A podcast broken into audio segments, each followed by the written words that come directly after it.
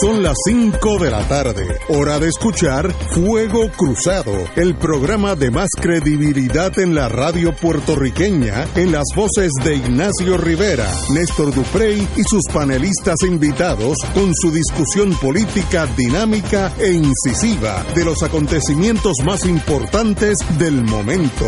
Fuego Cruzado comienza ahora.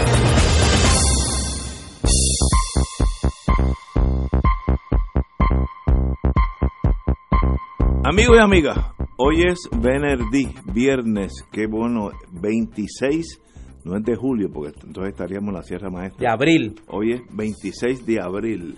Sí, señor. Eh, estamos, ayer yo estuve leyendo sobre la, la revolución cubana, no, no la revolución, sino aquellos años en la Sierra Maestra, que interesantísimo ese ese mundo volver por eso es que tú no sacas los pies del plato no es extraordinario. Que tú estás quedado ahí. Yo me he quedado.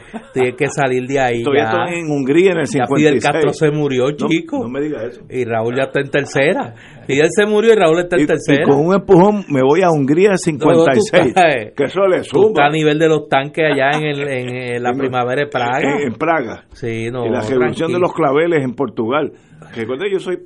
Oye, bueno, sale, hoy, hoy yo coloqué en las redes sociales una foto de la. Déjame buscarla. De la mujer que le repartió los claveles. Los clavelitos a los, a los soldados. A los soldados, y por esa razón es que se llama. La revolución de los la claveles. Revolución de los en claveles. el cañón de los rifles, estos estos estudiantes jovencitos sí. le ponían claveles. Y los Celeste soldados, Caeiro. Cairo, muy bien, esa misma. Le puso el 25 de abril, porque hoy son los 45 años sí, sí, de, de, la revolución de los claveles. Pero, Explíquese qué era la revolución de los claveles. Portugal era un imperio que tenía Allí estaba aquel muchacho Salazar, Salazar, que no se quería. No, era, bueno, bueno. Era a la derecha de Franco. Sí. Esto es lo que te estoy diciendo. Pero era más calladito. Eso, era, lo, él era profesor, lo, lo, era calladito. De economía, de economía sí. Y entonces Portugal Oliveiro Salazar. Tenía, Oliveira Salazar, tenía unas colonias bien grandes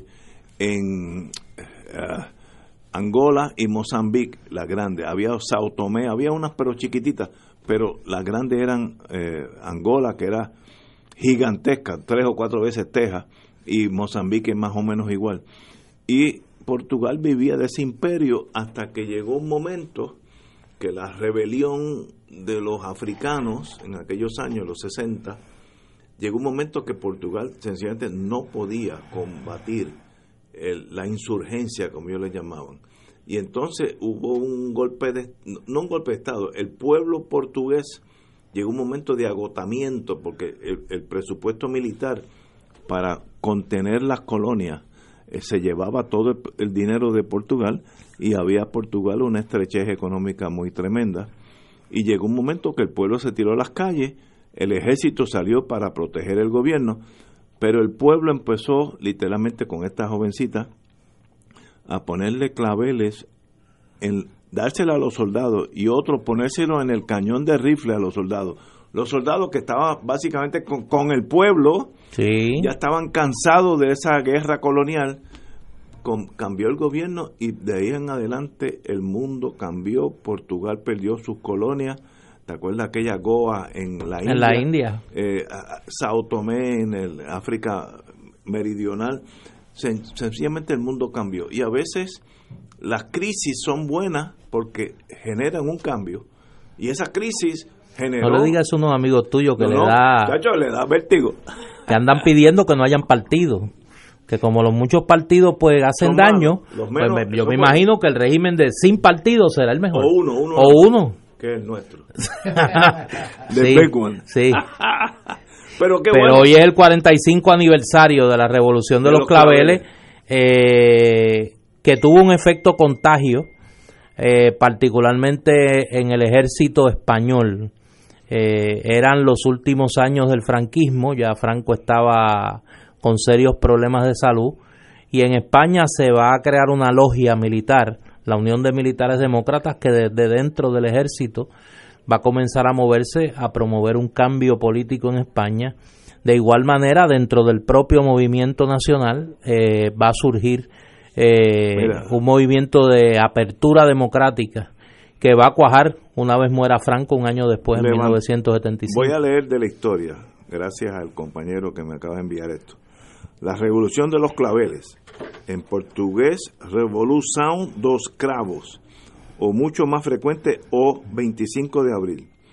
Es el nombre dado al levantamiento militar portugués 25 de abril del 74, que provocó la caída de la dictadura salarcista que dominaba Portugal desde 1926.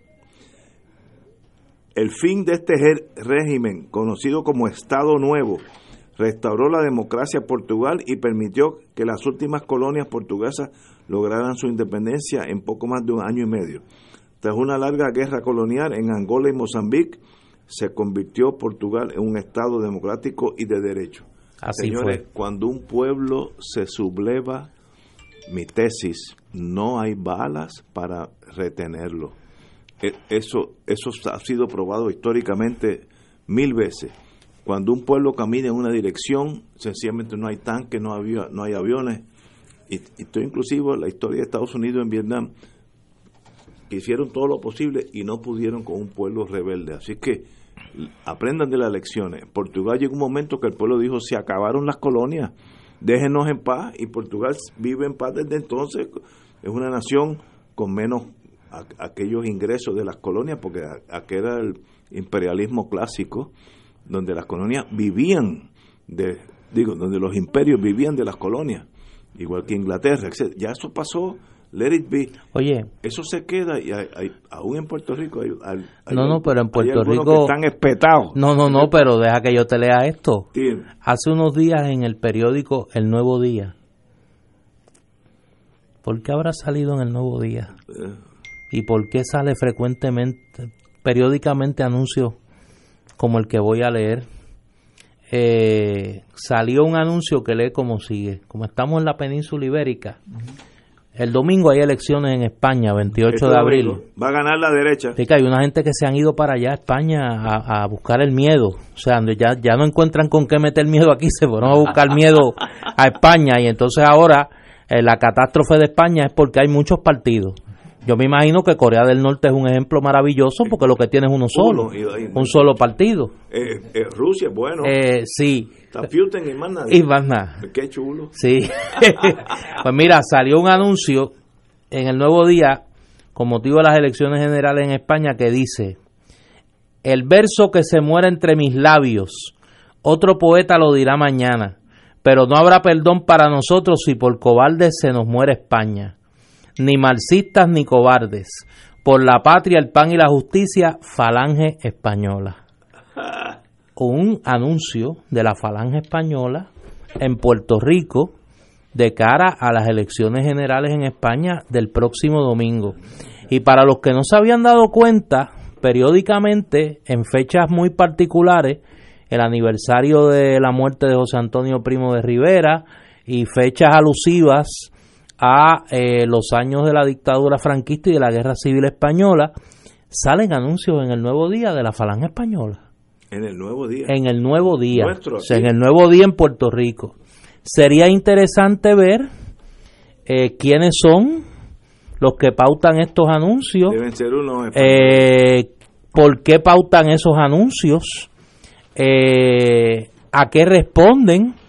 Es un dato es un dato histórico eh, que en Puerto Rico, para los que no lo conocen, déjame ahora asumir mi otro rol, la Falange Española fue una organización inspirada en el fascismo italiano que se funda en España en 1931 por José Antonio Primo, de, Rivera, bueno. que era el hijo de Miguel Primo de Rivera, que había sido dictador en España en la década del 20.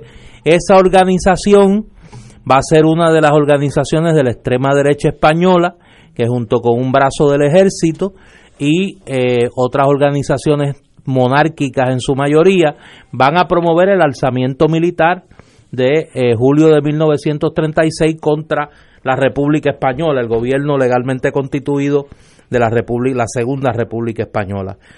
Luego va a ser el brazo político eh, una de los, uno de los elementos junto con el carlismo eh, y los remanentes del ejército que van a estar del lado de, del golpe de Estado, que va a constituir el movimiento nacional, que es el, el brazo político de la dictadura franquista, para que sepamos qué era, era y qué es la Falange Nacional, porque todavía existe.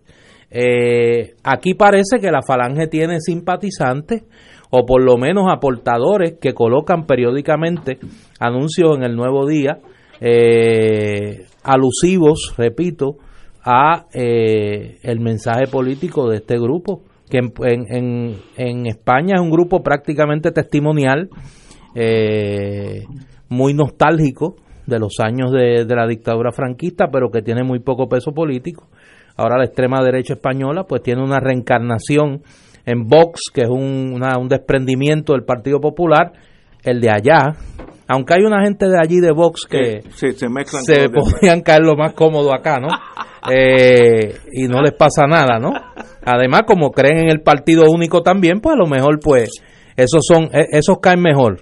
Eh, pero es, es preocupante, es preocupante que todavía hayan nostálgicos de la falange española que, y es el dato histórico que quiero dar, durante la década del 30 en Puerto Rico, en medio de la guerra civil española, hubo una profunda división en la, en la comunidad española en Puerto Rico en cuanto a las simpatías en la guerra civil. Había un bando simpatizante al bando republicano, pero había un sector considerable de la comunidad española en Puerto Rico simpatizante del movimiento nacional, de la falange española y de todo lo que luego va a constituir ese primer franquismo de, la, de, de finales de la década del 30 y principios de la década del 40. Tenemos aquí una pausa, regresamos con la distinguida compañera Wilma Reverón.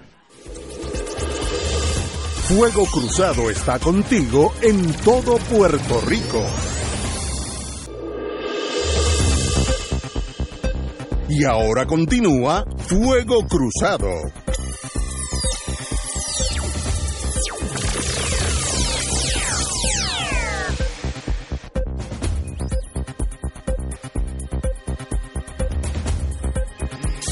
Regresamos, amigas y amigas de Fuego Cruzado. Compañera, empezamos un poco de historia, pero yo creo que es relevante al presente. Doña Wilma Reverón. Pero antes de, de ir al presente, te quiero felicitar, Ignacio, porque ayer eh, hiciste una aclaración histórica necesaria cuando aclaraste cuando aclaraste que la Unión Soviética era el país que más muertos había puesto en la Segunda Guerra Mundial. que eso es la, eh, ahí no hay que analizar nada, eso es matemáticamente correcto. Pero, siempre se habla como que Estados Unidos fue el que ganó la Segunda Guerra Mundial y, obvian ese pequeño detalle de los 26 millones de seres humanos de la Unión Soviética que dieron su vida en contra del fascismo. Los números oficiales admitidos por las Naciones Unidas. En la Segunda Guerra Mundial, Rusia perdió 26 millones, de, entre soldados y civiles. 26 millones. Todos los otros, Alemania, Francia, Estados Unidos, Japón, juntos no llegan a 26 millones. Y fueron los y fueron eh, los el que sea militar, vencedores, los héroes de la Segunda el que sea militar. La derrota del fascismo se le eh, debe en primera instancia a la Unión de República Socialista. El que sea militar bona fide, no sea un alcahuete del sistema, le tiene que dar mérito a la Unión Soviética por la Segunda Guerra Mundial porque ellos fueron los que ganaron el 85% de la batalla contra Alemania fue la Unión Soviética. La realidad es la realidad. Ah, que yo quiero decir que yo mido siete pies. Yo puedo decirlo, pero si me miras, tú, tú das cuenta que mido cinco ocho. La vida es como es. Ahora, los militares en todo el mundo saben que la Unión Soviética fue la que le metió caña, digo, desgraciadamente, porque Alemania mató 26 millones de, ciudadanos rusos, que es una cosa inconcebible para en esto, en esto, pero It is what it is. Ganaron y de paso, quiero contar, voy a seguir por ese sendero. Los rusos se portaron bien al entrar a Berlín. Si tú me matas a mí, y yo soy apasionado, 26 millones de puertorriqueños, cuando yo llego a Berlín, no dejo ni los coquíes vivos. Te lo digo lo que yo haría porque... Lo que hubieran hecho los alemanes si hubiera sido al revés. Y lo que hicieron en varias instancias, por ejemplo, hay un pueblo eh, en... Latvia, en- Lituania mataron. Sí, eh, eh, en Checoslovaquia hay un pueblo que se llama Lidice. Lidice, que lo- que eliminaron estuve- completo, mataron que a todo el estuve en ese memorial que hay allí a las personas que fueron exterminadas, pero no dejaron ni una Nada, pared, ni niños chiquitos, ni nada, niños nada, chiquitos, simple y sencillamente porque dos eh, ale- soldados alemanes... No, ah, ah, no, no, dos, dos agentes de la inteligencia checa que trabajan para Estados Unidos mataron, que trabajan para Inglaterra, mataron a aquel, el jefe de la de Alemania en, en Checoslovaquia que se llamaba ahí, Reinhard Heydrich. A él y, lo a, otra, y a otro más. Mataron Sí, a dos. a dos. Y- Exacto. Y, mataron el pueblo completo, Y coger a junta y limitar a todo el mundo. Exacto. Una cosa Sí. dracónica, pero por eso es que nosotros los puertorriqueños a veces se nos hace difícil comprender muchas naciones fuera de aquí, porque esas naciones han pasado por una tragedia de una magnitud que- no pueden ser como nosotros, porque que son diferentes en, en sentido positivo y negativo. Y hay que entender eso. Si yo, si yo pierdo el pueblo de Lidice, el que sobrevive no va a ser igual a mí Eso es así. va, va a ser va a tener otras visiones de revancha odio cariño no sé pero por eso es que eh, hay que entender el mundo y en eso los puertorriqueños somos bien bien inocentes vivimos Demasiado. en, en un mundito nuestro y nos discutimos unos contra los otros y no salimos de aquí pero nosotros, Wilma nosotros vivimos en, en, en el Disney World. Algunos. Eh, yo te Vamos a hablar de uno que no vivía en Disney World. eh, sí, vamos a hablar, Vamos a hablar uno- de este sí. muchacho. eh, Luis Bur- Burdiel Burdiel. espérate ven acá déjame dar la noticia que Que ese, no, Primero- ese primero era bastante espabiladito. Sí. Segundo, no vivía en Disney World.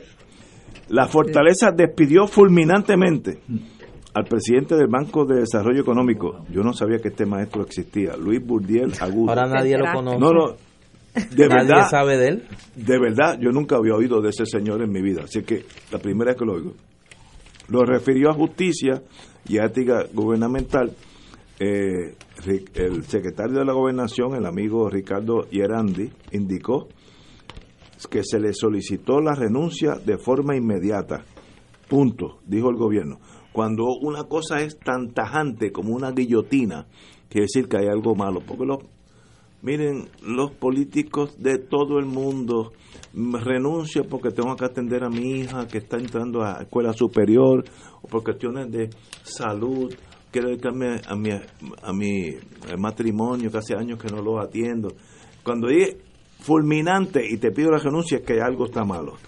Eh, hubo un préstamo que él tuvo con el banco de que él presidió y no le dijo era 180 mil dólares eh, y él eh, Burdiel ofreció una propiedad como colateral era deudor solidario luego surgió que cuando él era primero que no le dijo al gobierno cuando le iban a nombrar que tenía ese conflicto de interés claro absolutamente claro no hay no es debatible y se lo cayó, que yo creo que es su error, y el préstamo este luego no se pagó y no nadie hizo nada porque quién iba a, quién quién iba a hacer algo con el presidente contra el presidente del banco. Así que Él dejó en blanco en la solicitud que tenía que llenar para su posición, dejó en blanco la pregunta sobre si tenía préstamos con el Banco de Desarrollo. pues, muy mal hecho y, y, y bien y nadie se dio cuenta. eh, Eso es lo más, eso es lo más Pero- risible. Que nadie se haya dado cuenta. Sí. Eso no puede ser. ¿Dónde está la Junta de Directores del Banco de Desarrollo Económico? ¿Dónde están las personas del gobierno de Puerto Rico que cuando se identifica a una persona como un posible funcionario con una responsabilidad como esta, manejando millones de dólares, ¿dónde están esos funcionarios que se supone que le hagan el trabajo al gobernador?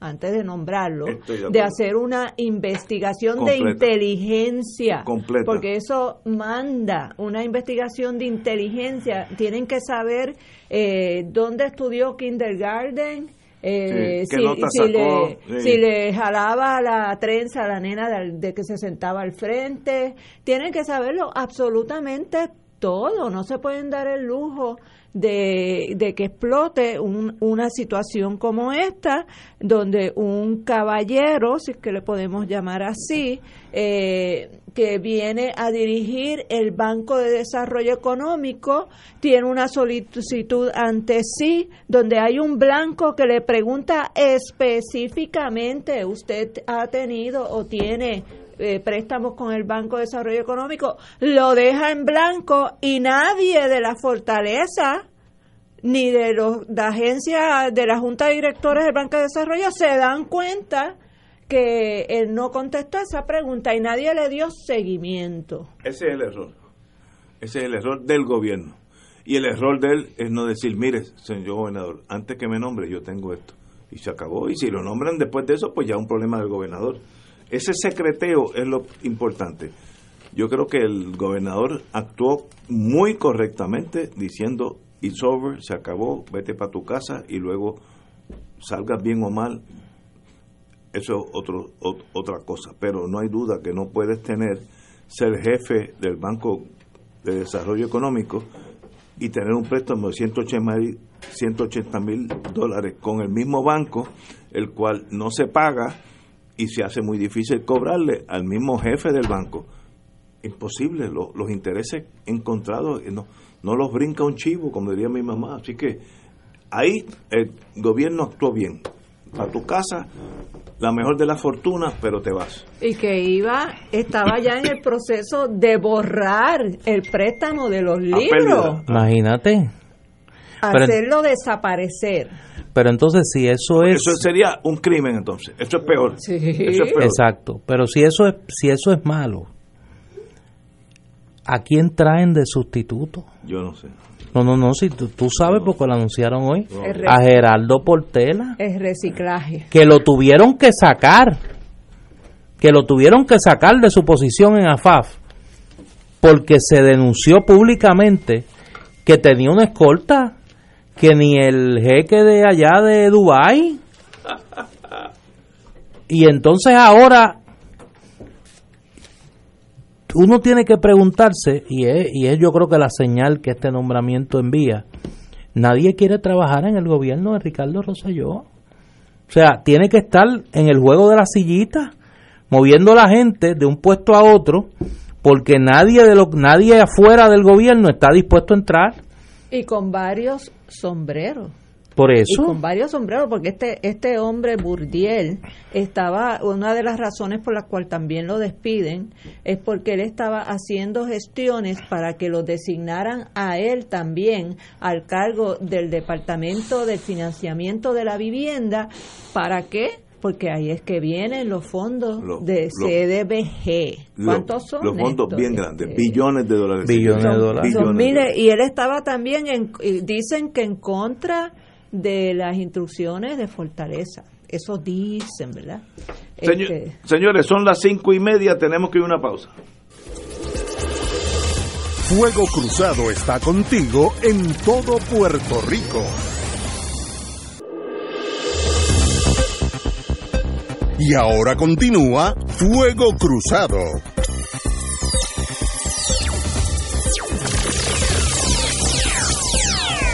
Compañero don Néstor Duprey, usted tiene la palabra. Sí, o es que esta tarde se revela eh, un informe de la Comisión de Derechos Civiles que establece que durante las manifestaciones del primero de mayo de 2017, estoy leyendo una nota del Nuevo Día, de la firma de la periodista Leisa Caro, que en las manifestaciones del primero de mayo de 2017 la Policía de Puerto Rico exhibió una carencia de controles y estructuras institucionales apropiadas para evitar el abuso discriminatorio de las prácticas de vigilancia durante la protesta pública. Cita eh, de expresiones de la presidenta de la comisión, la licenciada Georgina Candal Segurola, que por la historia reciente de persecución política en este país, resulta imperativo que las instituciones de vigilancia policíaca de Puerto Rico sean repensadas en toda su extensión desde una perspectiva de derechos humanos.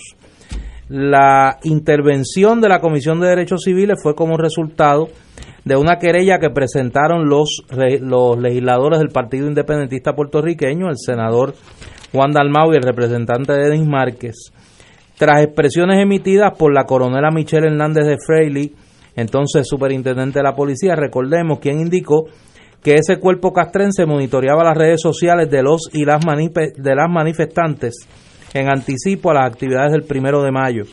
En la querella, Márquez y Dalmau alegaron que dichas expresiones eran una práctica de espionaje digital tan repudiable e ilegal como el carpeteo sufrido por cientos de miles de independentistas en el pasado. La querella planteó a su vez la necesidad de examinar las prácticas y políticas de la Agencia de Ley y Orden de Puerto Rico que inciden sobre la supervisión de la actividad de la protesta pública. Este informe confirma y valida múltiples señalamientos contenidos en nuestra querella, como por ejemplo que la Policía de Puerto Rico monitorea selectiva e indebidamente las redes sociales de personas que protestan en este país y que graban ilegalmente actividades públicas de protesta sin cumplir con la ley, la constitución y sus propias normas, expresó, expresó el amigo eh, representante eh, Denis Márquez. Sobre las expresiones realizadas por el entonces superintendente Hernández, la Comisión de Derechos Civiles determinó que las mismas probablemente tuvieron un chilling effect, un efecto disuasivo sobre las personas, lo que afectó adversamente el ejercicio de su derecho a la libertad de expresión, asociación e intimidad. Otro hallazgo del informe es que la policía adquirió drones, eh, sin las no drones de basura, drones de estos aviones para vigilancia, aviones pequeños, ¿no?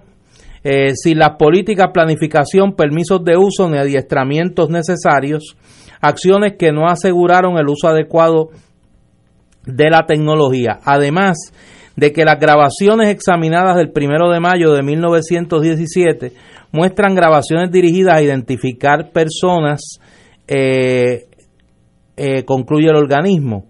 La comisión también señaló serias deficiencias en los archivos del material grabado. Según el organismo, no hubo unos criterios uniformes por parte de la policía, por lo que el material lícito no es confiable, pues son continuamente editados y borrados selectivamente. La policía altera los videos grabados a su total discreción antes de decidir cuáles guardan finalmente. Como parte de este proceso, la Comisión de Derechos Civiles celebró tres vistas públicas con participación de personas de la comunidad y funcionarios públicos, realizó múltiples requerimientos de información a la Policía de Puerto Rico, así como a un proveedor de servicios de Internet, e igualmente realizaron una inspección ocular en el Centro de Recopilación, Análisis, Diseminación de Inteligencia eh, Criminal de eh, la División de Crímenes Cibernéticos de la Policía de Puerto Rico. A mí me parece que los hallazgos de este informe de la Comisión de Derechos Civiles, por el que hay que felicitar a la presidenta, la licenciada Candal y a los comisionados, revela una situación muy, muy seria. Hoy, curiosamente, yo estaba participando eh, en mi encarnación de profesor del segundo Congreso de Investigadores de la Universidad Interamericana de Puerto Rico y allí estuvo eh, haciendo una ponencia la colega y querida amiga doctora Maggi Marrero, que es la autora del libro Prohibido Cantar, sobre la persecución a los músicos, eh, cantantes y artistas independentistas durante los años de la Guerra Fría. Y allí, en broma, la, la doctora Marrero señaló que ahora la ahora la el carpeteo era una especie de carpeteo autoconstruido a través de las redes sociales.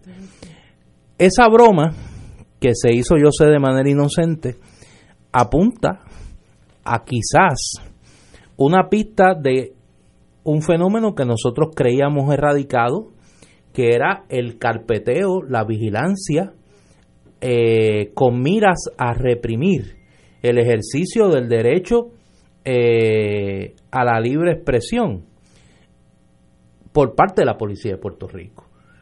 Ahora utilizando, en vez de agentes encubiertos, en vez de delatores, en vez de confidentes, la, el espionaje ciudad, de los ciudadanos a través de sus páginas y cuentas en las redes sociales, con el fin de, como dice el informe, desincentivar el ejercicio del derecho a asociación y de libre expresión y en segunda instancia utilizar ese, esa información para proceder contra ciudadanos inocentes. Hoy precisamente el propio Partido Independentista, por voz de María de Lourdes Santiago, señala que tres militantes del PIB que fueron acusados el primero de mayo del año pasado eh, por incidentes y que su hogar fue allanado eh, en Río Piedra, pues luego de un año la fiscalía insiste en mantener el procesamiento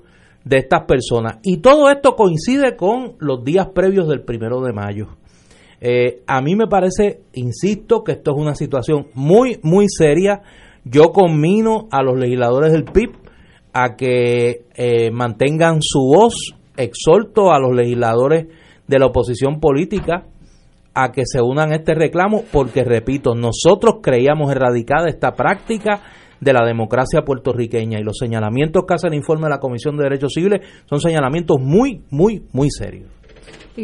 son señalamientos eh, que no han tenido absolutamente ninguna mella en la política pública del Estado. Eh, aquí hay una entrevista a Héctor Pesquera, donde está informando que está inalterado el plan para las manifestaciones que van a seguir con el mismo plan que utilizaron en los últimos dos primeros de mayo. Y claro, eh, siempre echándole la responsabilidad a los manifestantes, que él espera que los manifestantes hagan lo que tienen que hacer para estar en paz y orden, como si la policía no tuviera ninguna responsabilidad en incitar eh, acciones de, de autodefensa muchas veces eh, y en acorralar, como hicieron el año pasado, que acorralaron a los manifestantes eh, en, en la avenida Muñoz Rivera y entonces los manifestantes, aunque hubieran querido irse,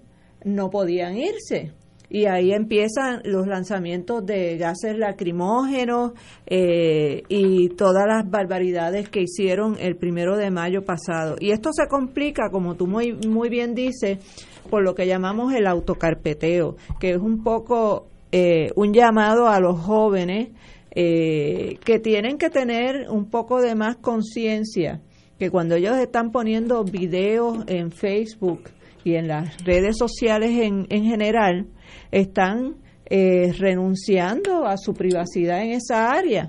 Entonces, eh, la cosa es más seria aún porque, por ejemplo, en el caso de los estudiantes que tomaron la Junta de Gobierno en el 2017, los estos del PIB llevan un año, pero los estudiantes del 2017 todavía están defendiéndose de vistas preliminares en alzada porque le encuentran no causa y el gobierno insiste en llevarlo en alzada de todos y cada uno de los delitos.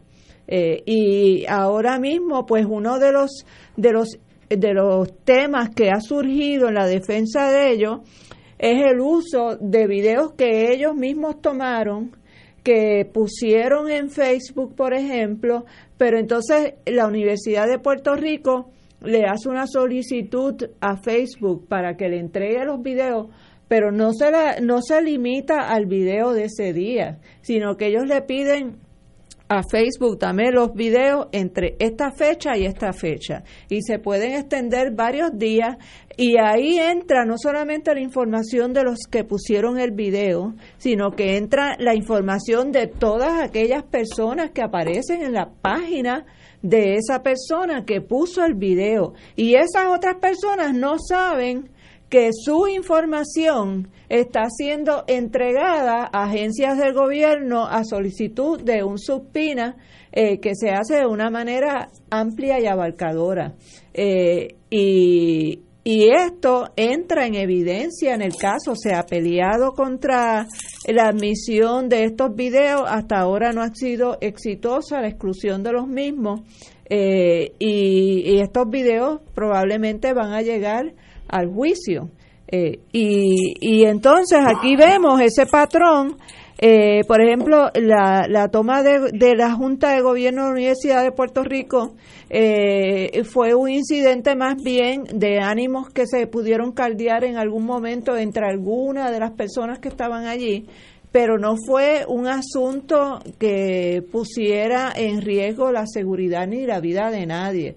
Eh, cosas mucho más, más serias, más severas ocurren diariamente en este país sin que tengan ninguna consecuencia. Y entonces han, el gobierno de Puerto Rico ha gastado eh, no sé cuántos miles de dólares en, en, insistir en llevar estos casos, que empezaron siete estudiantes, ahora creo que lo que quedan son cuatro, porque se han ido cayendo eh, los casos contra, contra algunos de ellos, pero insisten en, en estas vistas en alzada y, y, se ha tratado de negociar eh, con Olga Castellón, la, la jefa de los fiscales, para que después de todo, estos son jóvenes estudiantes que están terminando sus estudios, eh, que les han metido cargos que podrían conllevar hasta 18 años eh, sin probatoria este, una cosa pero totalmente desproporcionada para el evento que ocurrió allí. Eh, y, y esa es la judicialización de la represión. Es lo que estamos viviendo, esa es la política y vemos por la actitud de pesquera que ellos, aun cuando el mismo monitor federal también les ha llamado la atención, por la forma en que han bregado con las manifestaciones, eh, vemos como ellos hacen caso omiso. Ahora, si en Venezuela pasara una décima parte de lo, de lo que pasa aquí cuando ellos le meten mano a los manifestantes, eh, ellos estarían en todos los medios criticando eh, si la Guardia Bolivariana o la Policía Bolivariana eh, le tirara pepper spray en la cara a un estudiante como están las fotografías en, eh, que se divulgaron el, primero de mayo pasado. eso, eso es un escándalo. Si, pero entonces es esa doble vara. Aquí todo se vale.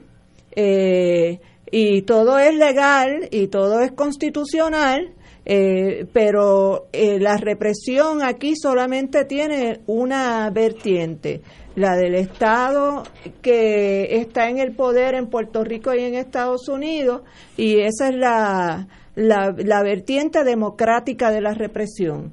Eh, pero en otros lados, entonces, la represión son actos de dictadura y, independientemente de que se utilice eh, el mismo uso excesivo de fuerza o no. Y ese es el, el, lo que hay que analizar en estos casos es si, si ha habido o no uso excesivo de fuerza, si se requería esa, e, e, esos actos que han cometido la policía de Puerto Rico contra los trabajadores el primero de mayo y contra los estudiantes que se han manifestado en diversas ocasiones. Tenemos aquí una pausa, son las seis menos cuarto. Fuego Cruzado está contigo en todo Puerto Rico. Y ahora continúa Fuego Cruzado. Regresamos. Yo quiero hablar algo sobre el primero de mayo. Yo creo que la primera diferencia tajante que hay por lo menos en teoría, es que el, jefe de la policía el año pasado era el compañero pesquera compañero. Sí, porque empezamos la vida juntos, literalmente empezamos juntos. Pero, pero por favor, aclara que es compañero tuyo. Una vez, bueno, compañero mío, fuimos, empezamos juntos. Había, pero tuyo, tuyo, y luego él estuvo en Florida y, estuvimos juntos. Ah, la vida nos unió, vamos a ponerlo así. Pero, yo, y yo lo he dicho aquí. The politics makes strange sí, a veces la vida une las cosas, los amigos. Eh, Pesquera tenía un problema. Mira, hay que decirte como la canción aquella. ¿Amigo de qué? pues Pesquera tenía un problema que era producto de la Guerra Fría, aquella dura, dura entre la Unión Soviética y Estados Unidos, que fue, la Guerra Fría fue bien dura aquello que tuvimos en ese mundo, hay unas historias que si se dicen en público la gente no lo cree. Y por tanto la visión de él, de los marchantes en primer, primero de mayo, eran comunistas que respondían a Moscú, esa visión totalmente obsoleta y absurda. Por tanto, la disponibilidad de usar la fuerza desde el punto de vista policiaco era altísima porque este era el enemigo, entonces la gente que hay que meterlos presos y llevarlos a Guantánamo si posible. Hoy, por lo menos en teoría, eso lo veremos, como dicen en inglés, as the rubber meets the road, ya vemos como la, la goma choca con la calle. Lo veremos el próximo primero de mayo, donde hay un nuevo jefe de la policía, el, el capitán de navío Román, que tiene otra visión, mucho, mucho menor en edad, por tanto no cruzó la Guerra Fría, no se contaminó con el hecho de que todos los independentistas hay que matarlos y meterlos presos, etcétera, para salvar la democracia. Es otra visión de la vida.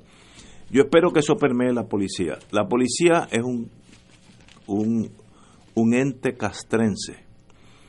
Y yo, como estuve en esos 27 años de vida, yo sé cuando un almirante te dice, miren, aquellos que están allí son el enemigo. Desde ahí en adelante, la actitud desde el marino que está abajo en el engine room, en el cuerpo de máquina, hasta el artillero que dispara los cañones, la actitud es bien agresiva.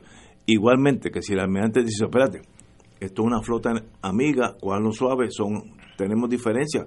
Yo, yo estuve en Mariel en el 80, suave, que, que no somos enemigos, pues la actitud cambia. Para mí el cambio grande es ese, pesquera miembro de la Guerra Fría, y Román, mucho más joven, ya pasó, él ni conoce la Guerra Fría porque no pasó por ahí. Esperemos que eso haya un cambio. También tiene que haber una cooperación de los manifestantes, y estoy hablando de todos los manifestantes que va a haber. Vamos a decir que hay mil, dos mil, tres mil, cinco mil. Estoy hablando de los 17 que siempre van y piensan que la revolución bolchevique iba a empezar con esos 17 tumbando y quemando a Torrey y de ahí caminando el pueblo revolucionario y, ejecutar el gobernador y quemar la fortaleza y, instalar un sistema una un, un sistema bolchevique estoy pensando en inglés, y por eso es que me atoro. no fuiste, de nuevo fuiste de nuevo para la guerra fría. anda como pesquera. No, no, es que tú andas en la misma que pesquera. no, pero, pero no salen de ahí, de la, de la guerra fría. Pero aguántense, yo estoy asumiendo que Román, eso es una asunción mía porque ya sé su historial, oficial de inteligencia, son gente más calmada, no son de operaciones. Y yo creo que la policía va a tener una actitud mucho más suave pero también la tiene que tener esos 17 tipos que son tránsfugas, que si los examina uno a uno son losers, no han hecho nada en la vida ni lo van a hacer. Son estudiantes que llevan 14 años estudiando un bachillerato en la Universidad de Puerto Rico, algunos de ellos, y la, el FBI sabe, tiene todo de, y tiene informantes, ¿sabe quiénes son? Ah, ellos quieren quemar a Torrey, eso la policía no lo puede permitir. Sencillamente no va a pasar. Ah, que, si, si van con esa visión, esos 17 de los 5.000 o 10.000 que van allí, estoy hablando de esos 17 que son los mismos, ya todo el mundo sabe quiénes son. Ahora con los droncitos, estos avioncitos no, no, que no tienen piloto, eh, es bien fácil tomarle foto a todo el mundo que va a esa manifestación. Todo el mundo sale eh, con eso y nadie ni los ve porque esos droncitos apenas hacen ruido. así que yo espero que mi predicción que el capitán de navío Román sea lo que yo creo que es, un oficial tranquilo de espíritu, y yo espero que ese, esos 5.000 manifestantes, que son buenas personas, buenos, buenos independentistas, lo cual no tengo problema con ninguno de ellos, controlen esos 17 que lo que quieren es, porque este es el único día del, del año donde ellos son importantes y quieren causar problemas y quieren meterle una pedra y sacarle un ojo, aunque, aunque sea del mismo bando de ellos it is what it is. Aquí, en Washington DC, en cualquier manifestación grande, hay, hay que velar esos 10 o, o 15 loquitos y también hay que velar 10 o 15 loquitos de la policía. Estoy siendo normal, estoy siendo neutral. Si no, la fuerza policíaca tiene la fuerza bruta a la larga. Si es cuestión de fuerza, el gobierno va a ganar. Así que le deseo lo mejor a los dos bandos, al capitán Román y a esta manifestación que tengan control de esos 17 loquitos. Digo 17 porque ese es el número que han identificado de, personas que necesitan tratamiento psiquiátrico en otras cosas, porque lo único de ellos es quemar el mundo y hacer una revolución el primero de mayo. Pero es que ellos no están solos porque si tú lees hoy en el Nuevo Día, la entrevista de despedida de este señor que ha hecho un media tour para despedirse de Héctor Pesquera, como si el país estuviese agradecido por lo que él ha hecho. El único que le ha dado las gracias es el gobernador. Este hombre está prácticamente anticipando que va a haber arrestos el primero de mayo. Pues lo que él quiere es matar gente. Perdón por eso, pero es que. su casa tranquilo. Pero es que yo creo que para completar la ecuación, junto con lo que tú estás señalando, hay que, hay que apuntar a que del otro lado hay una mentalidad.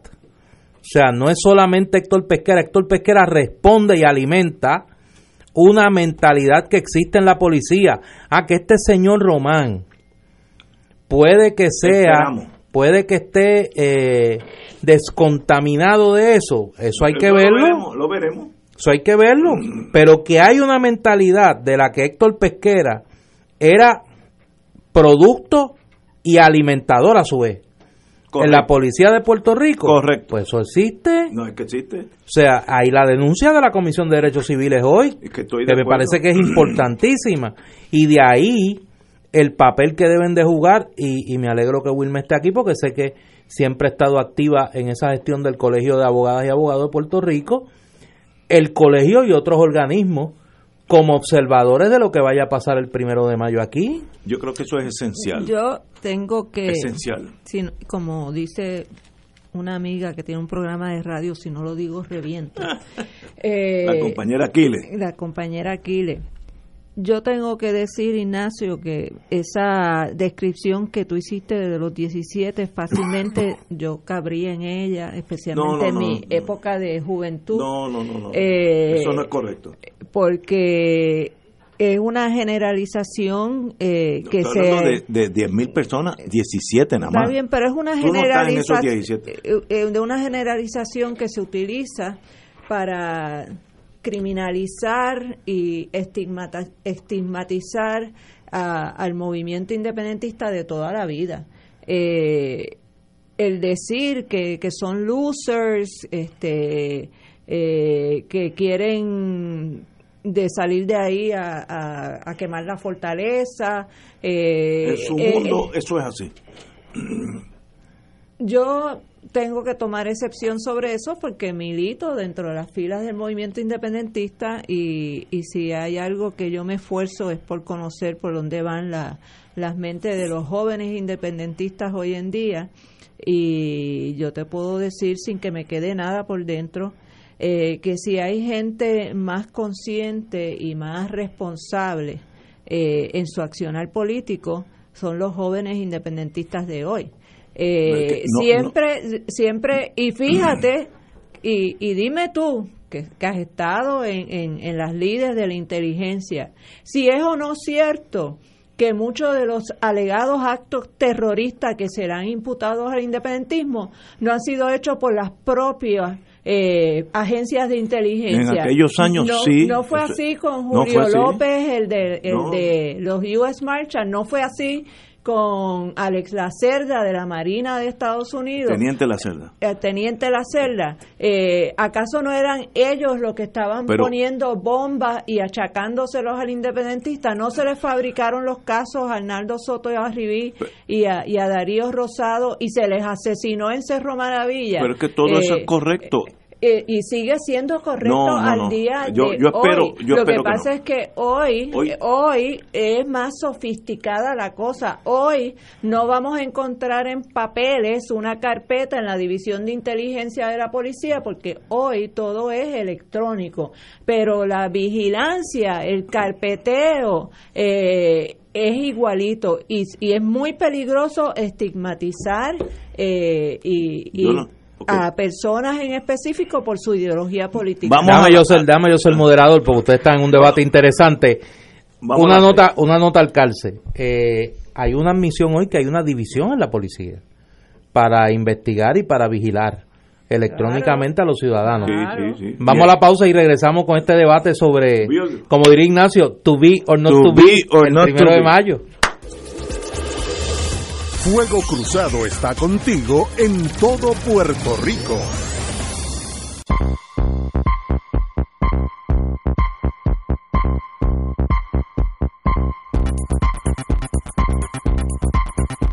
Regresamos, Boys and Girls de Fuego Cruzado. Seguimos el primero de mayo, que es el miércoles que viene. Hablando del primero de mayo, se publica una nota en el periódico eh, El Nuevo Día. Esta nota es del miércoles pasado, pero un querido amigo me la comparte sobre la reunión que tuvo el secretario de Seguridad Pública, Elmer Román, con el alto mando, con la alta oficialidad de la policía, relacionado a los planes de cara al primero de mayo.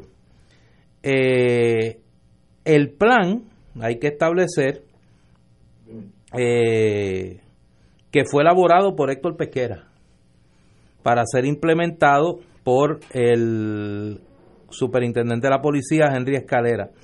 Señala eh, el secretario Román, el plan abarca muchas contingencias que puedan ocurrir, pero en este caso lo más importante es que se ha establecido una comunicación con los sindicatos. Lo más importante es que este plan está establecido para darle la oportunidad al pueblo a que se pueda expresar y tenga la oportunidad de dialogar y plantear cuáles son sus preocupaciones y proteger la vida y la propiedad. Eh, sin embargo, cuando habla Henry Escalera, eh, señala que aunque los planes están sujetos a cambio, el objetivo es garantizar los derechos para que sea efectiva la seguridad. Dice, dice, eh, el plan está diseñado para garantizar el derecho a la libre expresión del pueblo. Vamos a proteger ese derecho, pero también tenemos que proteger la propiedad. Hemos hecho un plan bien completo, se hizo exhortación a los líderes sindicales, algunos han respondido y, hay otros que se hablarán posteriormente. Eh, así que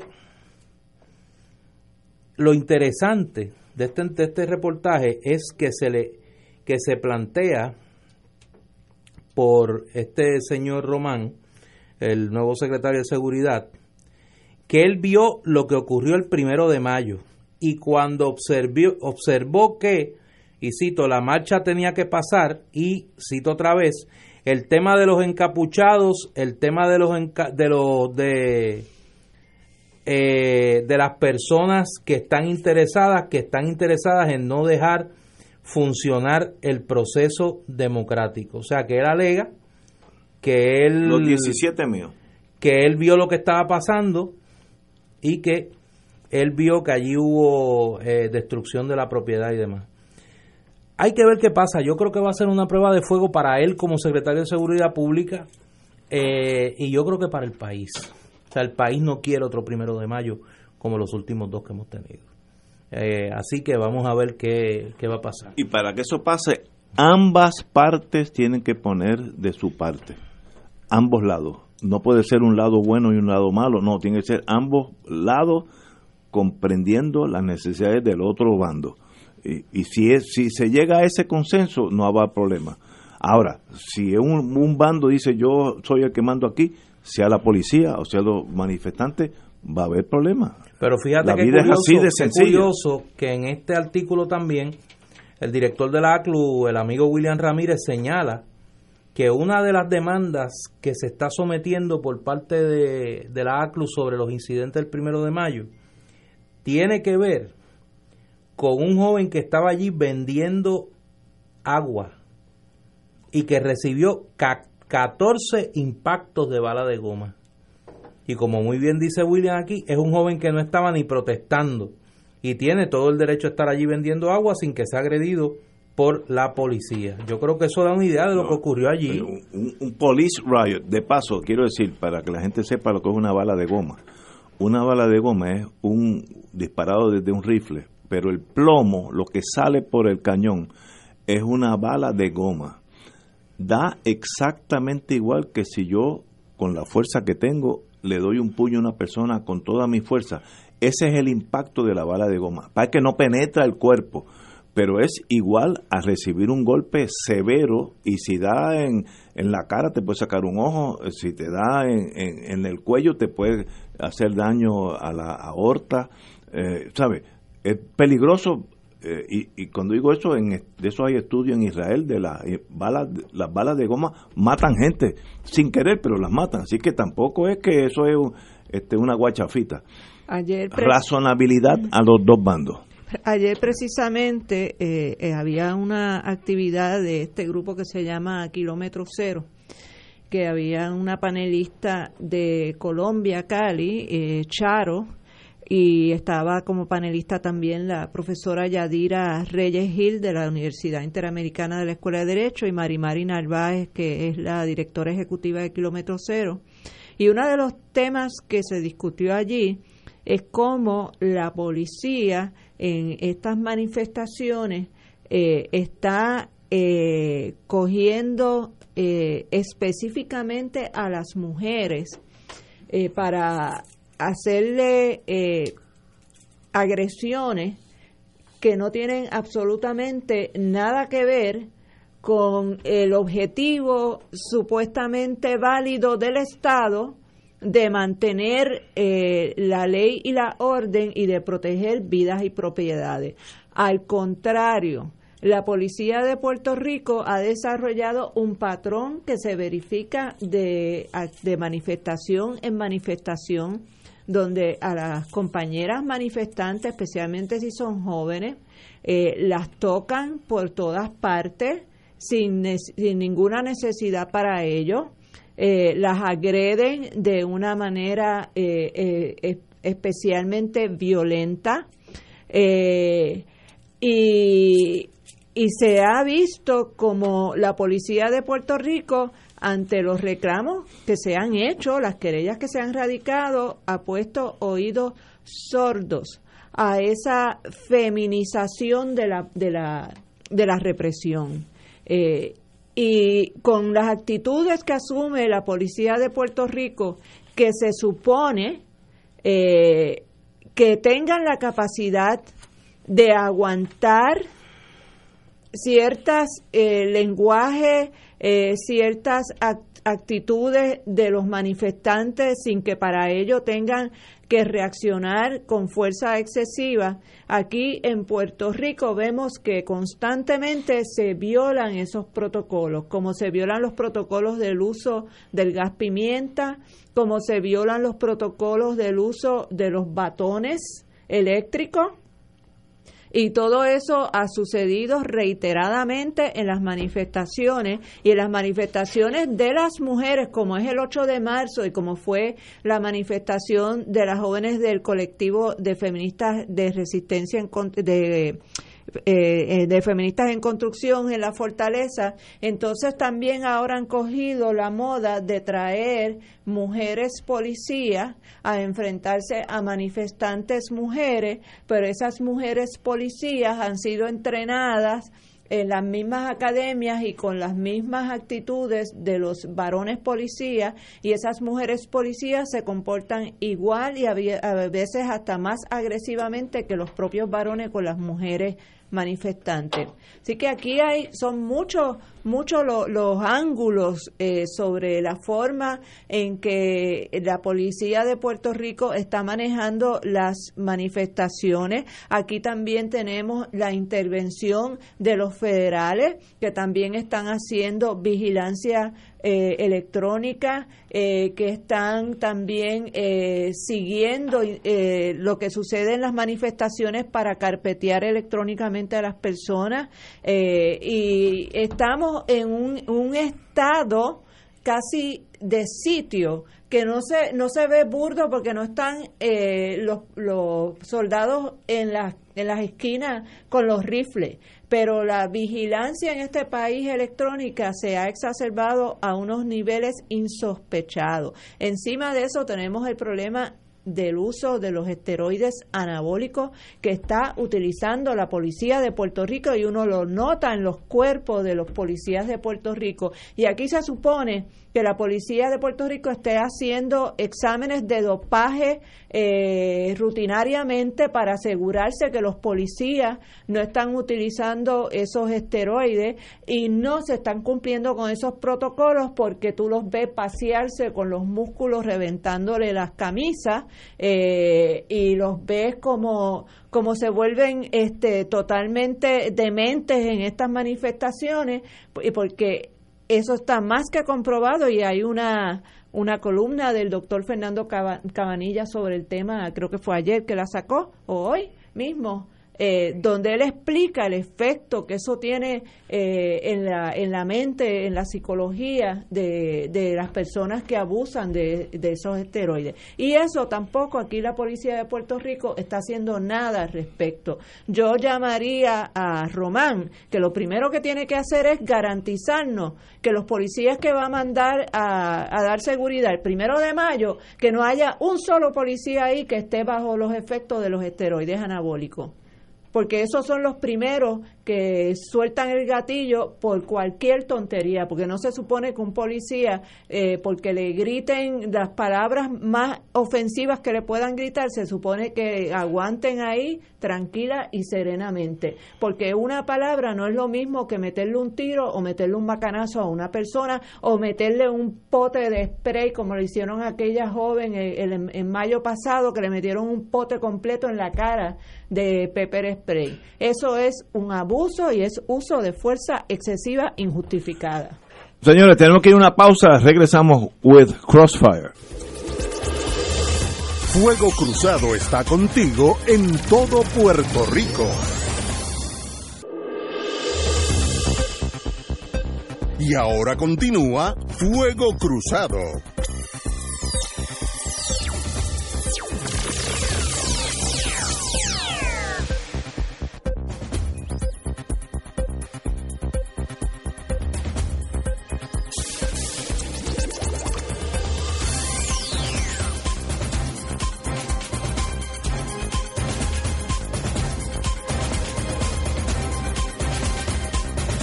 Señores, regresamos with Crossfire, gracias a los amigos de un lado y del otro que nos han mandado text messages sobre este tema. Pero esto es fácil. Esperemos al primero de mayo y esperemos que no haya problema, que haya una marcha gigantesca, que todo el mundo se exprese, expresen sus problemas, empezando por la Junta de Control Fiscal, etcétera, etcétera y la policía que esté allí observando y que no haya ni un incidente. Eso sería lo ideal. Esperemos que sea así. bueno, el gobernador justifica su ofensiva. El gobernador Rosselló indicó que cambió de la diplomacia a un discurso de denuncia contra las hostilidades de Donald Trump contra, contra Puerto Rico en respuesta a las afirmaciones incorrectas hechas por el presidente estadounidense en torno a los puertorriqueños. A mí me encantó la caracterización que hizo Néstor ayer de la yulinización del gobernador. Trump ha justificado los altos niveles de la que, que ha justificado los altos niveles de la burocracia en la recuperación a los problemas crónicos de corrupción que se han registrado en Puerto Rico. Dicha burocracia ha retrasado muchas de la iniciativa de la recuperación, según ha denunciado el mandatario. Eh, o sea, el problema es la burocracia, no la corrupción. No, es que yo, Increíble. Es que yo creo que... es que él habla y no, no, no se da cuenta de lo que está diciendo. Yo creo que el gobernador tiene y eso eh, Winston Churchill decía. No, no, para, suave, suave, suave, suave, Cuestión de privilegio personal. no, no, suave, oh, suave, suave, suave. No se te ocurra ni por despiste tan siquiera insinuar no, no estoy haciendo. que tú estás comparando a Winston Churchill con Ricardo Rosselló, porque me voy. O sea, me paro y me voy. O sea, porque sería el final de los tiempos. O sea, dicho eso, continúa. Never surrender. No, no, no, imagínate Winston Churchill decía, se lo dijo a De Gaulle, yo... Pero ahora mezclas a De Gaulle, no, no, los mezcles con este hombre. Cuando, cuando, De Gaulle se exilia en Londres, seguro. De Gaulle era, era bien apasionado, bien agresivo. Era terco también. Era, sí, era difícil. Y Winston Churchill le dio un consejo When you meet adversity, you dance with it. Cuando tú chocas con la adversidad, tú bailas con ella. No le metes una bofetada, que era el, impulso de De Gaulle. baila con ella. Yo tengo que manejar, como dijo Winston Churchill, yo ahora tengo que ser amiguito de, de Stalin. Y, y, y, ahora mismo es mi mejor amigo. ¿Por qué? Porque en ese momento tú tienes que manejar esa realidad. No puedes decir, no, no, no, esto es nosotros nada más y el gesto, no. Es que si no hubiera sido por Stalin, se los comen vivos los alemanes. Winston Churchill dijo, aunque somos ideológicamente bien difícil, hoy yo tengo que dance with the devil, tengo que bailar con el diablo, que era, era Stalin. Y Winston Churchill nos enseñó eso a los militares. Señores, ahora traslado eso a Puerto Rico. El gobernador de Puerto Rico tiene que bailar con el presidente de los Estados Unidos porque tiene poder absoluto sobre Puerto Rico. Poder absoluto. Eh, mira, yo creo que tiene bastante poder sobre Guatemala, eh, otros países, pero en torno a Puerto Rico, poder absoluto. Y yo no creo, yo creo que es un error de su parte, lo digo con la mejor buena fe, tirar las rayas, pues no pasarán. Mire, él va a ser presidente hasta el 2020, por lo menos, no quiero asustarlos a ustedes, por lo menos, porque, porque, porque las cosas son como son. Por tanto, si el, si el presidente de Estados Unidos dice, mira, el cheque que va para allá de 16 millones para hacer las casas allá en Comerío, FEMA, ¿lo tienes listo? Sí, aguántamelo tres meses. ¿Qué va a pasar con ese cheque? Pues se aguanta tres meses. El gobierno federal es así. El que manda es el presidente. Por tanto, yo creo que, desde el punto de vista táctico, no estoy diciendo quién tiene mérito, porque si alguien ha hablado aquí en contra de Trump soy yo, yo creo que es una persona demente en los Estados Unidos. Pero happens to be el presidente y happens to tiene el control absoluto de Puerto Rico. Es un error decir, pues mire, yo me quejo ante él y, lo, y voy a hacerle política en contra en los Estados Unidos vía los puertorriqueños. Eso es meter a los puertorriqueños en contra del sistema. Déjenlos quietos. Primero, yo creo que es una falacia decir que todos los puertorriqueños que están en los Estados Unidos responden al llamado del gobernador de Puerto Rico. Eso no es así. Ya hay, ya hay puertorriqueños que están metidos en la política demócrata o republicana en sus diferentes estados. Ya estoy hablando por mis hijos, ya yo son parte de ese mundo. Que no van a, el gobernador me dijo que vote X4. No, eso no quiere decir eso necesariamente. Dance with the devil, baile con la más fea, como dicen en Puerto Rico, porque el presidente de Estados Unidos es omnipotente en torno a la economía de Puerto Rico. Y discrepo de él tajantemente, me gustaría estar equivocado, y si algún día me prueba que estoy equivocado, aquí me excuso con él. Pero esa es mi visión, porque vivía ya veintipico de años de mi vida. Al gobernador se le fue la guagua. El gobernador ahora pretende. No es que se le vaya la guagua, es que le pase por encima. No, no, no, no, no, no, ya le pasó por encima porque Trump no lo respeta.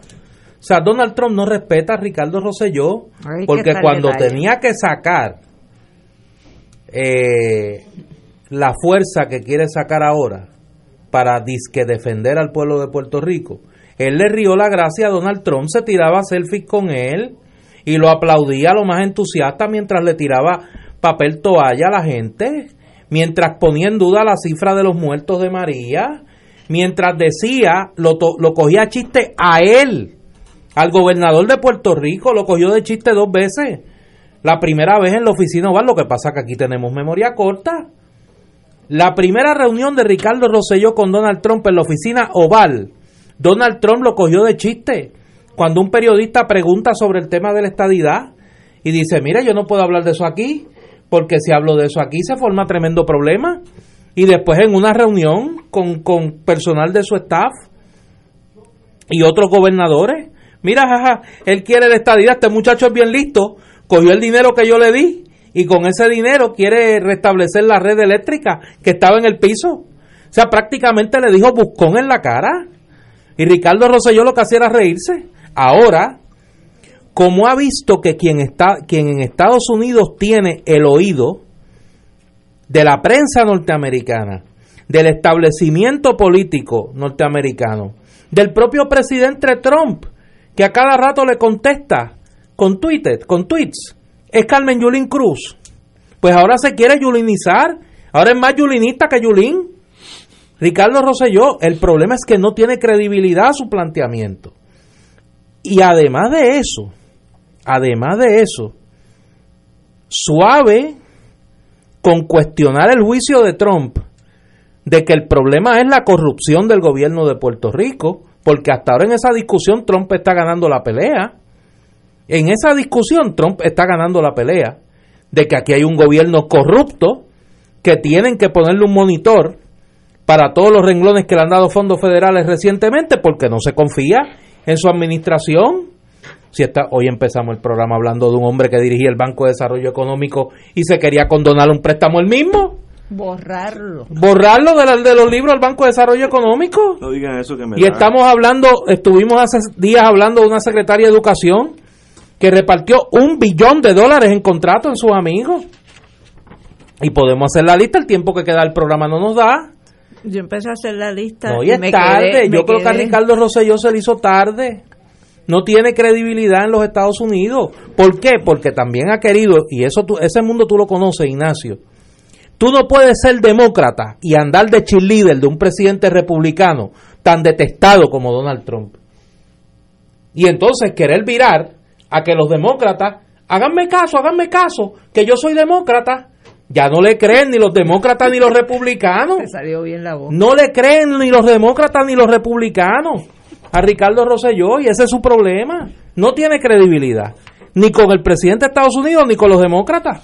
Eso fue lo que nos dijo a nosotros eh, Bob Bishop que eso era amigo que ese es una que eso era una estupidez que it was stupid fue la palabra que usó eh, el ser eh, en un mismo partido que hubiera gente junta unos republicanos y otros demócratas que eso era una estupidez y esos son los aliados de ellos verdad este yo empecé a hacer la lista esa de de la corrupción bajo Rosselló y estoy segura que me, que me falta por lo menos más de la mitad. Empecé con Whitefish, que fue de lo primero que explotó. Después salió el chat de la Comisión Estatal de Elecciones y el lío con el, el recién nombrado comisionado electoral del, del PNP. Después vino el caso de los del hijo talentoso del actual secretario de Hacienda. Después, entonces, ahora vino lo de la Kelleher y lo del el hermano del gobernador. Ahora, hoy salió de Luis Buldiel y el Banco de Desarrollo Económico. Y esto, esto es una pequeña lista, ¿verdad? No, todavía aquí nos, nos faltan muchos otros. Pero yo creo que el problema principal es cómo tú puedes, eh, desde una posición de humillación, estar haciendo exigencia.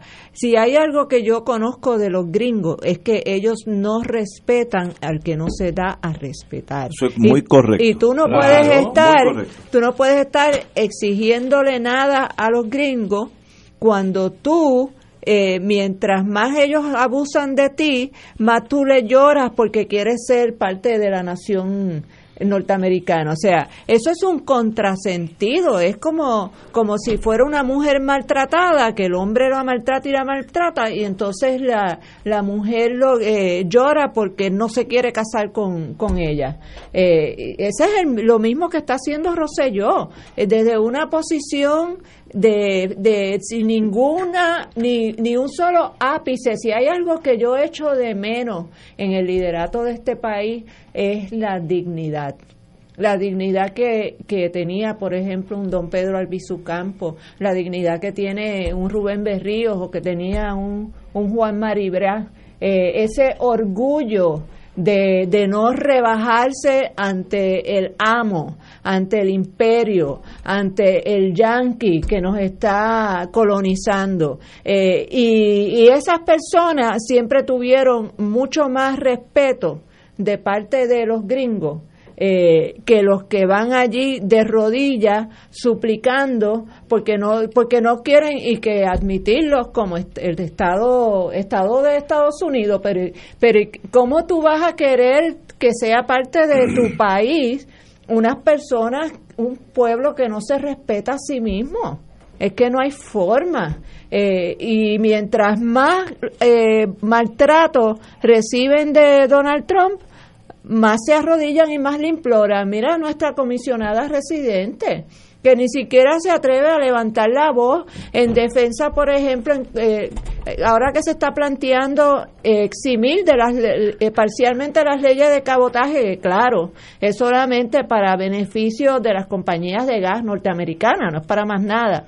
Pero ni siquiera tenemos una comisionada residente que diga no, vamos a quitar las leyes de cabotaje para todos los efectos, porque eso es lo que le conviene, eso es para beneficio del pueblo de Puerto Rico. Entonces tenemos una comisionada residente que lo que hace es eh, reírle las gracias al presidente payaso Trump un gobernador que, como bien dijo Néstor, en el momento que tenía que hacerle frente, era allí, en ese momento, cuando él vino a Puerto Rico y se portó de la manera tan desgraciada y tan desfachatada que se comportó.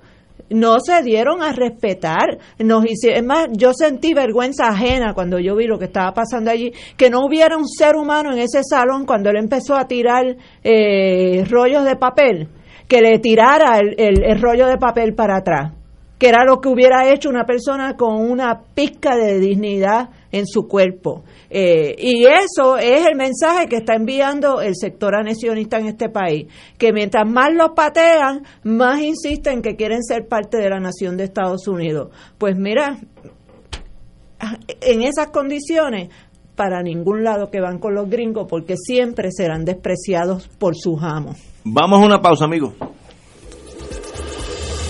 Fuego Cruzado está contigo en todo Puerto Rico. Y ahora continúa Fuego Cruzado.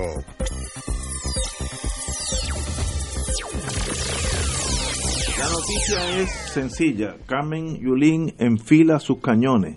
Si usted estuviera en un barco, eso se llama un broadside, cuando todos los cañones apuntan por un lado hacia la izquierda o la derecha y ya apunta la señora alcaldesa. Eh, y la noticia dice que el ex representante Charlie Hernández de Mayagüez es el portavoz, portavoz principal de la campaña de la precandidata a la gobernación por el Partido Popular de Carmen Yulín. Charlie y yo tenemos muchas coincidencias y muchas diferencias, indicó la señora alcaldesa, al mencionar que hay que escoger a alguien que entienda el proceso de una campaña y que me pueda decir las cosas en las que cree que estoy bien y en las cosas que cree que estoy mal. Aseguro que con el abogado soberanista, Charlie Hernández, habrá una comunicación respetuosa y honesta y podrá contar con la visión de una persona que vive fuera de la área metropolitana para ver los asuntos desde todos los puntos cardinales hacia todos los puntos cardinales. El abogado mayagüezano sirvió en la legislatura durante cuatro cuatrenios, 16 años, otra palabra. En pocos días comenzará lo que será su campaña de la, de la señora alcaldesa de cara al 2020, incluyendo cómo llevará el mensaje, la recaudación de dinero, que eso es importante, y la búsqueda de embajadores de la esperanza para compartir esa visión. En otras palabras, es obvio que ya la señora alcaldesa de San Juan ya está eh, montándose en su navío para emprender esa, esa navegación hacia un futuro incierto que es la primaria del Partido Popular, donde tiene enemigos mortales en esa derecha de ese partido. ¿Podrá sobreponerse a la derecha de ese Partido Popular, que es una derecha extrema? No sé, espero que sí, yo creo, yo la conozco, tiene méritos eh, ella como persona, podría ser gobernador de Puerto Rico, de eso no hay duda. Ahora, ¿puede funcionar ella dentro del Partido Popular? Esa es mi gran duda en este aspecto. Yo personalmente le deseo lo mejor. Compañero. ¿Tú me preguntas a mí? Sí, señor. No tengo nada que decir, que se diviertan. Compañera. Bueno, estos son asuntos internos del Partido Popular Democrático.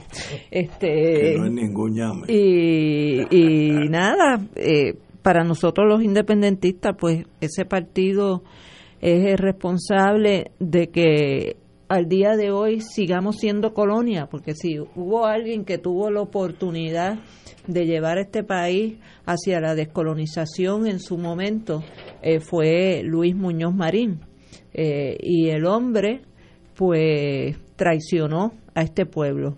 Eh, Tú mencionas una palabra bien interesante que creo que hay que guardarla por ahí, la palabra traición. Sí, es que fue una traición lo que hizo Muñoz Marín con este pueblo.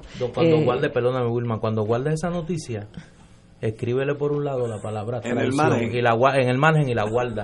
Hablamos en diciembre.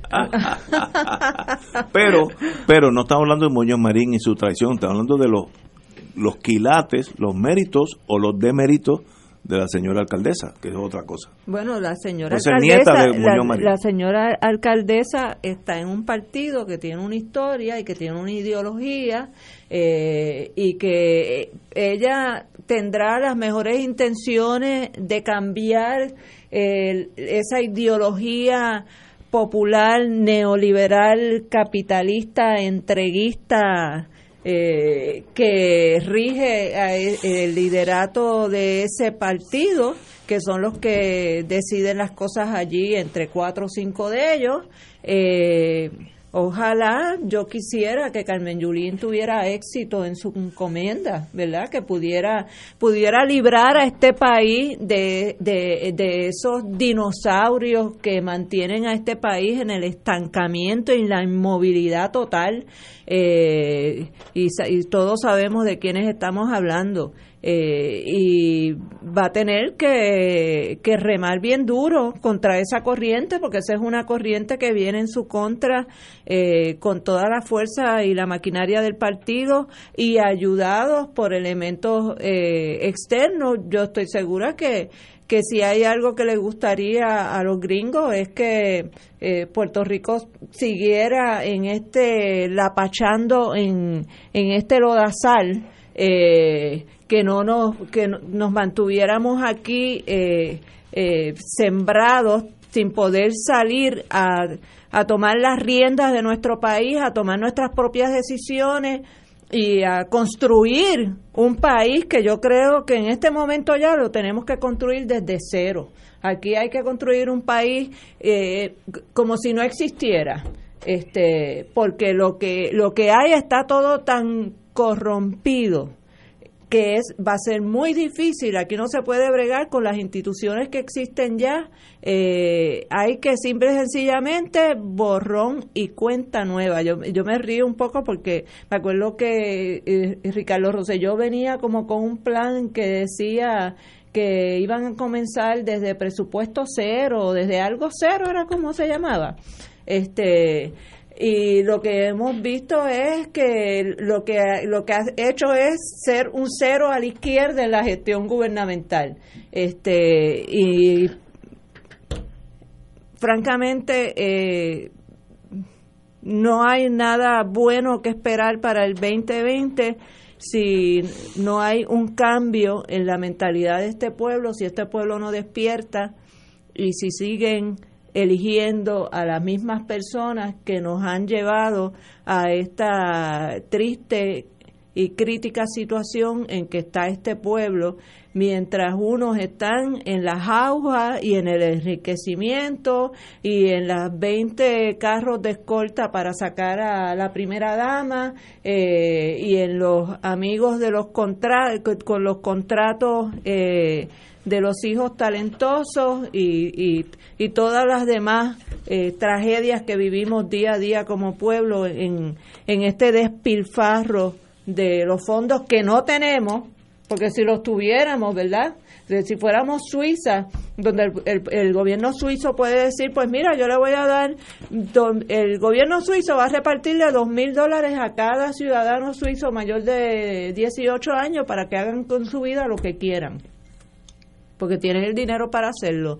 Pero venir aquí en el momento en que tenemos la crisis económica más profunda que hemos tenido como pueblo, y que sea precisamente en ese momento donde venimos a darle contratos y salarios eh, exorbitantes a, a, funcionarios mediocres que no vienen para servir al pueblo, sino para servirse, para desmantelar lo poco bueno que nos quedaba eh, y para vender todo lo que puedan vender para su propio beneficio, pues mira, este eso no lo podemos seguir tolerando como pueblo. El pueblo tiene que, en algún momento, yo espero que este pueblo se despierte y se levante como se tiene que levantar. Los chalecos amarillos deben quedarse chiquitos al lado de lo que debe ser una manifestación de este pueblo en contra del abuso que estamos siendo víctimas todos los días de la Junta de Control Fiscal y del gobierno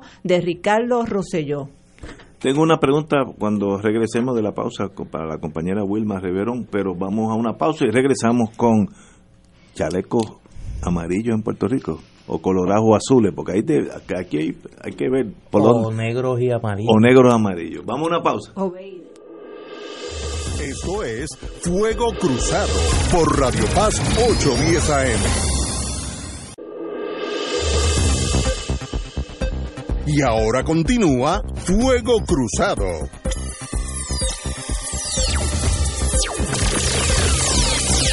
Nos quedamos con una pregunta mía hacia la compañera Wilma Reverón, que obviamente no tengo ninguna coma, ningún acento que añadirle a lo que ella dijo en torno a que el pueblo de Puerto Rico tiene que tener nuevos horizontes y mirar hacia otra cosa.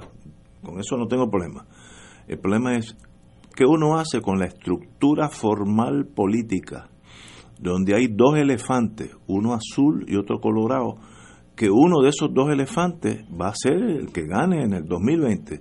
Entonces, si uno, si uno es del elefante azul y estoy o puedo estar descontento con el elefante azul, la opción no es un elefante colorado, debiera ser otra cosa, un cisne blanco, pero es que no la hay. En, este espectro político nuestro, bien reducido, hay dos partidos de derecha que se disputan día a día quién es más de derecha que el otro. Ignacio, yo te tengo que yo te tengo que felicitar a ti.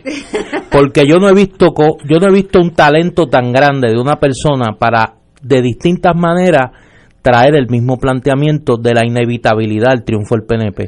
Tú sabes que ahora mismo, y tengo que, no, no, si es bien bonito, bonito es tu talento, como tú haces eso, de distintas maneras.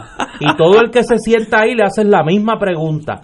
Tú sabes, porque tú no vives en Groenlandia, tú caminas por las calles de Puerto Rico. Estuve en Groenlandia una vez. Que ahora mismo hay una gran insatisfacción de la gente con el PNP y con el Partido Popular. Que admitido, admitido y correcto. No, admitido y correcto. Tienes razón. Eso es verdad. Que comenzó a manifestarse en las elecciones del 2016. Ahora mismo se está inscribiendo un nuevo movimiento político. Precisamente para ofrecer una opción electoral a eso que tú llamas la inevitabilidad de que o gane el PNP o gane el Partido Popular. Uno de los dos elefantes. Claro, como si, ¿sabes? Dios hizo el mundo, hizo todos los animales, hizo la tierra en seis días y en el séptimo día hizo al PNP y al Partido Popular, como si eso fuera un hecho inevitable. O sea, y no es así. Puerto Rico está en un cambio de época que no viene desde ahora, viene desde las elecciones pasadas, viene de la participación de un 20% en el plebiscito. Aquí el electorado está mandando serias señales de desafiliación de los dos partidos principales. Ricardo Rosselló ganó la gobernación con el 41% de los votos con el 41% de los votos del 53% de los electores ávidos para votar. Y si hubiera habido una segunda vuelta, probablemente perdiera. Hubiera perdido. Pero en una elección donde apenas votó la mitad de los electores inscritos, Ricardo Rosselló ganó con el 41%. Luego al año se celebra, en meses se celebra un plebiscito sobre estatus político y apenas votó el 20% del electorado. Si eso no es señal de que esa, esa inevitabilidad que tú planteas de que o gana el PNP o gana el Partido Popular, que estoy convencido existe, bueno, estás convencido tú y unos pocos, pero la mayoría del país no le interesa ni el PNP ni el Partido Popular. Ah, que yo no te puedo decir que le interesa otro movimiento político en este momento. No, yo sería un irresponsable si lo dijera, pero de que ya hay un electorado que ha enviado señales claras, claras, que está buscando una opción que no sea ni el PNP ni el Partido Popular, pues claro que sí. Es que eso yo lo ¿Por qué insistir en seguir diciendo, no es que va a ganar el PNP o el Partido Popular? Claro, porque en esa ecuación, entre un vivo y un muerto, pues gana el vivo. Porque los muertos no le pueden ganar a los vivos. Doña eso, Wilma. Eso es lo que llaman un self-fulfilling prophecy. Ah, claro. Eh, que se sigue repitiendo lo mismo pero Ignacio, tú conoces la historia de la humanidad, ¿verdad? Este, por lo menos de la Guerra Fría para acá la conoces bastante bien. Este, y los partidos son eh, instituciones políticas que nacen y mueren. estoy de acuerdo eh, El Partido Popular, por ejemplo, es el partido más longevo que existe en estos momentos. Está y después está el Partido Independentista. Está agonizando. Eh, y, y el Partido Popular está agonizando. Y el Partido Nuevo Progresista ha, podido sobrevivir a base de la venta de una estadidad, pero ¿qué estadidad tienen para vender en este momento? Eh, ¿qué, ¿qué, más va a radicar eh, Jennifer? Lo último que le falta es poner los zapatos en el Congreso, radicar los zapatos en el Congreso para ver si le da un zapatazo a Trump, para ver si le hacen caso con la estadidad. ¿Qué pasó qué pasó con el proyecto de, del el último que radicaron que íbamos a hacer Estado en 90 días? ¿Dónde está ese proyecto? ¿Dónde está la verificación de que se radicó?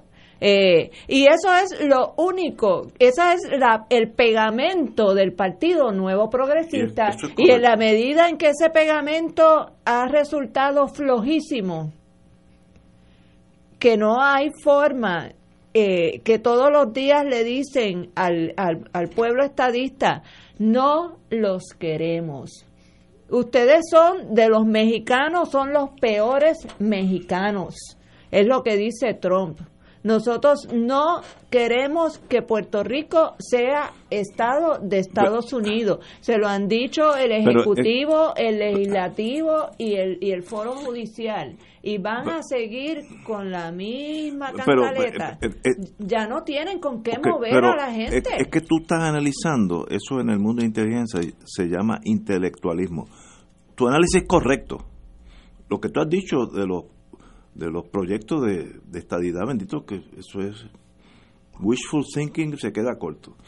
Eso no es para el elefante azul llamar su tropa, es quédate conmigo, que conmigo está Estados Unidos y conmigo algún día de aquí a 250 años podemos ser Estado. Eso es lo que jala. Pero ya no está Estados Unidos, Ricky Rosselló. Ah, no le puede decir a sus tropas, el presidente está conmigo. Pues, Ricky Rosselló no puede decirle a sus por tropas, tengo aquí muchos fondos federales para repartir porque no se los están dando. Pero por eso dijo ahorita, a los Winston Churchill, you dance with the devil. Eso es un error del gobernador porque te pone pico a pico con el que manda.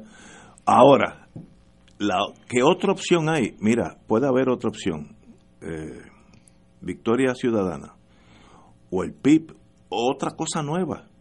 El problema es que hoy, hoy, cuando salimos aquí en dos minutos, no hay dos, no hay otra opción hoy, hoy. La ventaja que va a tener este pueblo, ah, y tú lo sabes, no, no, no, la ventaja que va a tener este pueblo y tú lo sabes, es que las elecciones no son mañana. Son de aquí a dos Son en noviembre del 2020. Muy bien. Y el pueblo, el pueblo de Puerto Rico, tú sabes. Y si hay tres opciones. No, no, es que tú sabes que va a tener tres y va a tener más de tres. O sea, lo que pasa que lo más fácil es decir, el triunfo del PNP es inevitable, porque como entonces está peleando con un muerto, que eso es verdad. Con un muerto, pues entonces es inevitable que gane el PNP. Es una especie de resignación por inercia a menos, al triunfo del PNP. A menos que haya otra opción ante el pueblo de Puerto Rico. Pero como tú eres inteligente, yo no veo opción. Tú no la ves y lo que tú quieres es que la gente no la vea. Tú lo que quieres es que la gente no la vea. El problema que tiene tu hipótesis es que la gente no solo la ve, es que ya vio que las opciones no son ni el PNP ni el Partido Popular, si ahí está la frialdad de los números. O sea, los números no mienten. Yo tengo que tener otra opción, yo ciudadano puertorriqueño, otra opción. Ignacio, Ignacio yo soy estadista toda mi vida o yo soy popular toda mi vida. Te dejo para que pase el fin de semana. Puede haber 27 partidos en las elecciones del 2020 y tú vas a votar por el PNP. Entonces, ¿para qué quieres más opciones? No, no, pero... ¿Para qué quieres más opciones si tú vas a votar por el PNP? Pero es que todos los partidos tienen un core, tienen un 20%. Y yo te puedo decir... Chico, que no digas que tú no tienes opción. Tú vas a votar por el PNP así hayan 40 partidos. Porque yo estoy votando por la estabilidad. Ah. Afortunadamente, el pueblo de Puerto Rico no eres tú. y el pueblo de Puerto Rico hace tiempo que se está desafiliando de los dos partidos principales. Es, que yo no tengo la verdad cogida por el rabo. Yo estoy diciendo que, hay, los números son los el PNP tiene un grupo. lo que les digo es que los jóvenes aquí pueden darle una sorpresa a todo el mundo. Si se inscriben, si se inscriben a inscribirse y por eso es que Roselló, parte de su mensaje estaba eh, dirigido, a, los millennials. para que se inscriban. Porque ellos saben que si los millennials, los millennials son los que van a decidir el 2020. Pero la gran mayoría de esa gente no están inscritos porque yo, yo conozco gente joven. Problema. De cada 10, 9 no están ni inscritos. Pues, pues, pues tienen que inscribirlo. Ah, si se inscriben, puede haber una gran sorpresa. Sí lo puede haber. Let it be. Así que hasta el lunes. Aunque hayan 20, tú vas a votar por el PNP. Y, no pidas más nuevas opciones. Y además va a estar la Junta de Control Fiscal como quiera. No, no, pero yo no estoy hablando como, como el gobierno va a seguir siendo la Junta de Control Fiscal. El gobierno en el tenemos ese no problema. Es quién gane. Pequeño detalle. Van a haber opciones y esa noche de noviembre del 2020, tú y mucha gente eh. que todavía no quieren ver la realidad se van a llevar una gran sorpresa. Y como yo, tú me conoces, yo celebraría la victoria que sea la voy a celebrar. Lo vas a celebrar. me conocen. Yo lo sé. Señores, let it be. Hasta el lunes, amigos.